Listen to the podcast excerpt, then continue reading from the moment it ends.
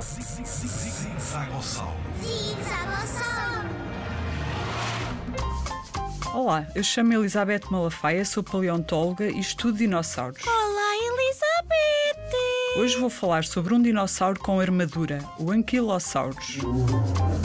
O Anquilosaurus é um género de dinossauros que pertence ao grupo dos chamados dinossauros couraçados, ao qual pertencem também os stegossauros, por exemplo. São conhecidos como dinossauros couraçados porque tinham o corpo coberto por placas ósseas e espinhos que faziam um género de armadura que os protegeria dos ataques dos predadores, como por exemplo os tiranossauros, com os quais partilhariam os mesmos ambientes. Estes dinossauros eram quadrúpedes e herbívoros que se alimentavam de plantas rasteiras, uma vez que, ao contrário dos gigantes saurópodes, não conseguiriam elevar a cabeça muito acima do solo. Os anquilossauros viveram há cerca de 70 milhões de anos, no final do período Cretácico, no território que hoje em dia é a América do Norte. E eles eram pequeninos ou eram grandes?